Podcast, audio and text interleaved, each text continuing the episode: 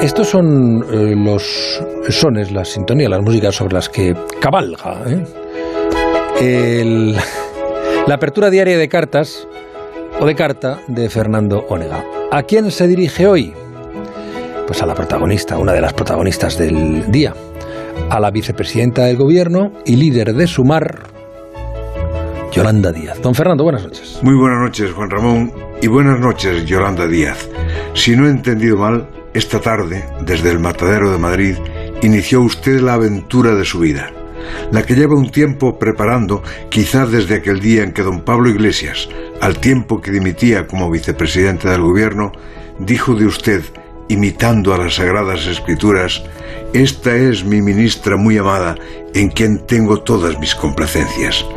Y usted sintió el vértigo que se puede sentir lo más parecido al miedo, y se acogió también a los textos santos y sin santiguarse siquiera se dijo, hágase en mí según tu palabra. Y se hizo Yolanda. Primero se preguntó qué hacía una militante del Partido Comunista ungida por el líder de Podemos, pero quizá lo entendió como un mandato de la providencia que en la política hispana nunca se sabe y Tierno Galván dejó dicho que Dios nunca abandona al buen marxista. Después vio que no era tan descabellado porque recibió el visto bueno de la opinión publicada y vinieron las encuestas y lo que es la opinión pública, donde antes aparecía usted como desconocida, resulta que o empataba o era preferida a Pedro Sánchez, que herejía. Y pasó lo que pasó en el PP, apareció Feijó en forma de paloma y la competición ya era con Feijó. Y por si faltara algo, el brujo Iván Redondo se apareció a los mortales tocando una trompeta que decía, sí, Yolanda puede ser presidenta. Y a por ello va, señora Díaz.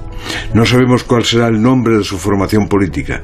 Ignoramos si su programa electoral será un resumen de sus ideas o de las ideas escuchadas a la España que usted quiere escuchar. Pero allá se va usted a recorrer la península desde Tarifa a Ferrol, con quien tanto quiso, y desde Huelva a Rosas, y desde Menorca a la isla del Hierro, a decir aquí está Yolanda Díaz para quien quiera algo de ella. Cuánto lamento no poder acompañarla en su viaje, porque solo a esta generación corresponde el privilegio de asistir a su irresistible ascensión, señora. Aunque si le digo la verdad, lo que lamento es no poder estar al lado de su padre para contar cómo un viejo sindicalista contempla esta aventura de su hija.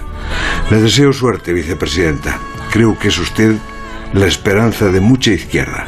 Ojalá esa izquierda no la despedace como ocurrió en el Golgotha andaluz.